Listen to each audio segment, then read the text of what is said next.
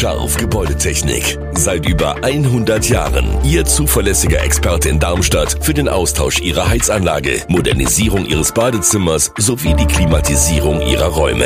Erwarten Sie mehr von uns, als Sie es gewohnt sind. Scharf Gebäudetechnik.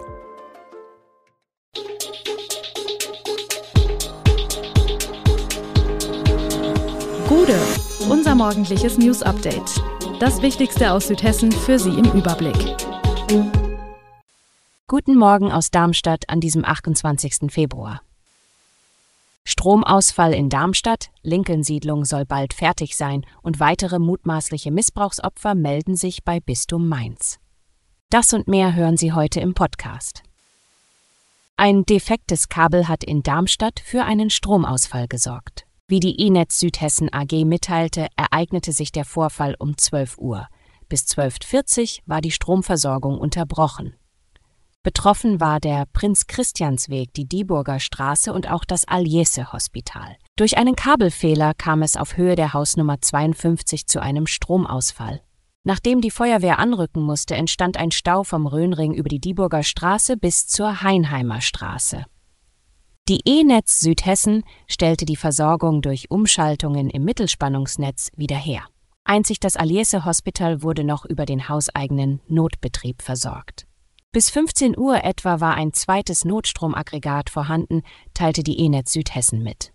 Betroffen war neben dem Hospital auch die Ärztehäuser und die Kinderklinik.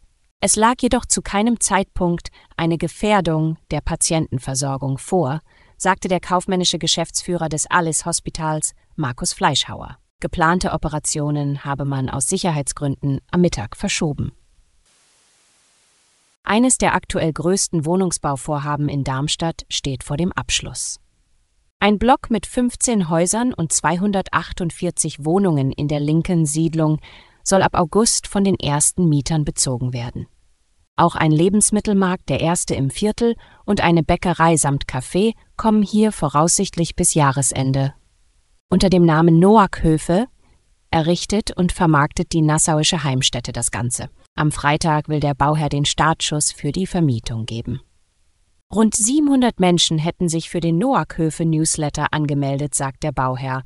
Alles potenzielle Interessenten für die 143 frei vermieteten Wohnungen. Die Preise liegen zwischen 600 und 1900 Euro, Gesamtmiete für Wohnungsgrößen zwischen einem und vier Zimmern. Auch für die 105 geförderten Wohnungen gäbe es schon sehr viele Anmeldungen. Diese vergeben Bauherr und Stadt gemeinsam. Hier liegen die Warmmieten pro Monat zwischen 430 und 250 Euro für ein bis sechs Zimmerwohnungen. Das könnte den Darmstädter Wohnungsmarkt zumindest ein wenig entspannen, hoffen die Bauherren. Jahrelang wurde die Planung von Protest begleitet und der Rechtsstreit läuft noch. Trotzdem hat die Herstellung der Ultranet-Gleichstromleitung durch Südhessen begonnen. Netzbetreiber Amprion kommt nach eigenen Angaben mit dem Bau von Fundamenten für neue Strommasten seit dem vergangenen Herbst zügig voran. Im südlichen Ried seien mehr als die Hälfte von über 50 erforderlichen Mastgründungen fertiggestellt.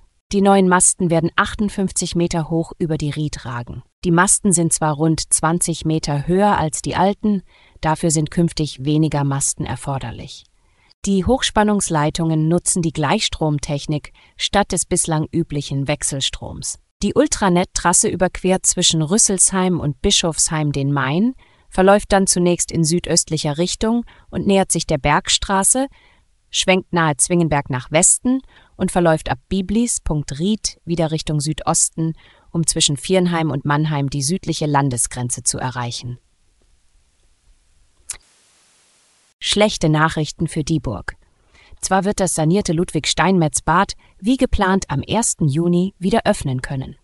Allerdings nur teilweise, denn wie nun feststeht, werden Sportbecken und Sprunganlage bis dahin nicht fertig sein. Sie können sogar erst im kommenden Jahr in Betrieb genommen werden. Das teilte Bürgermeister Frank Haus bei der jüngsten Stadtverordnetenversammlung mit. Grund ist, dass der Einbau des Edelstahlbeckens voraussichtlich erst Ende August abgeschlossen werden kann. Im Anschluss muss dann das Wasser beprobt werden und es stehen zusätzlich noch Restbauarbeiten an. Die Stadt will nun an den benachbarten Wassersportverein herantreten und fragen, ob Schwimmer in deren Trainingsbad ihre Runden ziehen können. Fertig sein zum Start im Juni sollen im Ludwig-Steinmetz-Bad aber das Baby- und das Tummelbecken mit Wasserspielplatz sowie das Außengelände inklusive Spielplatz, sanitärer Anlagen und Kiosk. Bei einer gemeinsamen Sitzung von SPD Hessen Süd und Hessen Nord wurden einige neue Personalien festgelegt. Sören Barthol soll neuer Landesvorsitzender der Partei werden. Diese Nachricht kam nicht unüberraschend, da bisher davon ausgegangen wurde, dass Kaveh Mansouri der Nachfolger von Nancy Faeser werden würde. Beide Politiker werden dem linken Flügel der SPD zugeordnet. Josephine Quiebe wurde als neue Generalsekretärin vorgeschlagen. Günter Rudolph, der bislang als verlässliche Ansprechperson für den Koalitionspartner CDU galt, wurde hingegen nicht berücksichtigt, was teilweise für Verstimmungen sorgt. Der neue Vorstand der hessischen SPD wird beim Landesparteitag am 9. März in Frankfurt gewählt. Im Bistum Mainz haben sich ein Jahr nach der Veröffentlichung der Missbrauchsstudie mehr als drei Dutzend weitere mutmaßlich Betroffene bei der katholischen Kirche gemeldet. 43 neue Meldungen sexualisierter Gewalt sind 2023 insgesamt eingegangen. 32 äh, davon betreffen Vorwürfe gegen Kleriker, Haupt- oder ehrenamtliche Mitarbeiter im Zuständigkeitsbereich des Bistums Mainz, das zu mehr als zwei Dritteln in Hessen liegt. Unter den Meldungen seien auch zwei Selbstanzeigen. Bei sechs Fällen gehe es um Handlungen unter Erwachsenen, beim Rest also um Übergriffe gegenüber Minderjährigen. Bei 17 Fällen gehe es um Vorfälle, die mindestens 30 Jahre zurückliegen. Genauere Angaben zu den Fällen machte das Bistum zunächst nicht. Für die Zeit seit dem Zweiten Weltkrieg sind in der sogenannten EVV-Studie 181 Beschuldigte und 401 Betroffene sexualisierter Gewalt erfasst. Weiterhin ist von einer hohen Dunkelziffer auszugehen. Die Studie wirft zudem früheren Bischöfen und Verantwortlichen darunter auch dem 2018 verstorbenen Kardinal Karl Lehmann, schwere Fehler beim Umgang mit Gewaltvorwürfen und Fällen vor. Dadurch sei über Jahrzehnte der Missbrauch begünstigt worden. Alle Infos zu diesen Themen und noch viel mehr finden Sie stets aktuell auf echo-online.de. Gute Südhessen ist eine Produktion der VAM von Allgemeiner Zeitung, Wiesbadener Kurier, Echo Online und Mittelhessen.de. Redaktion und Produktion die NewsmanagerInnen der VAM. Ihr erreicht uns per Mail an audio.vam.de.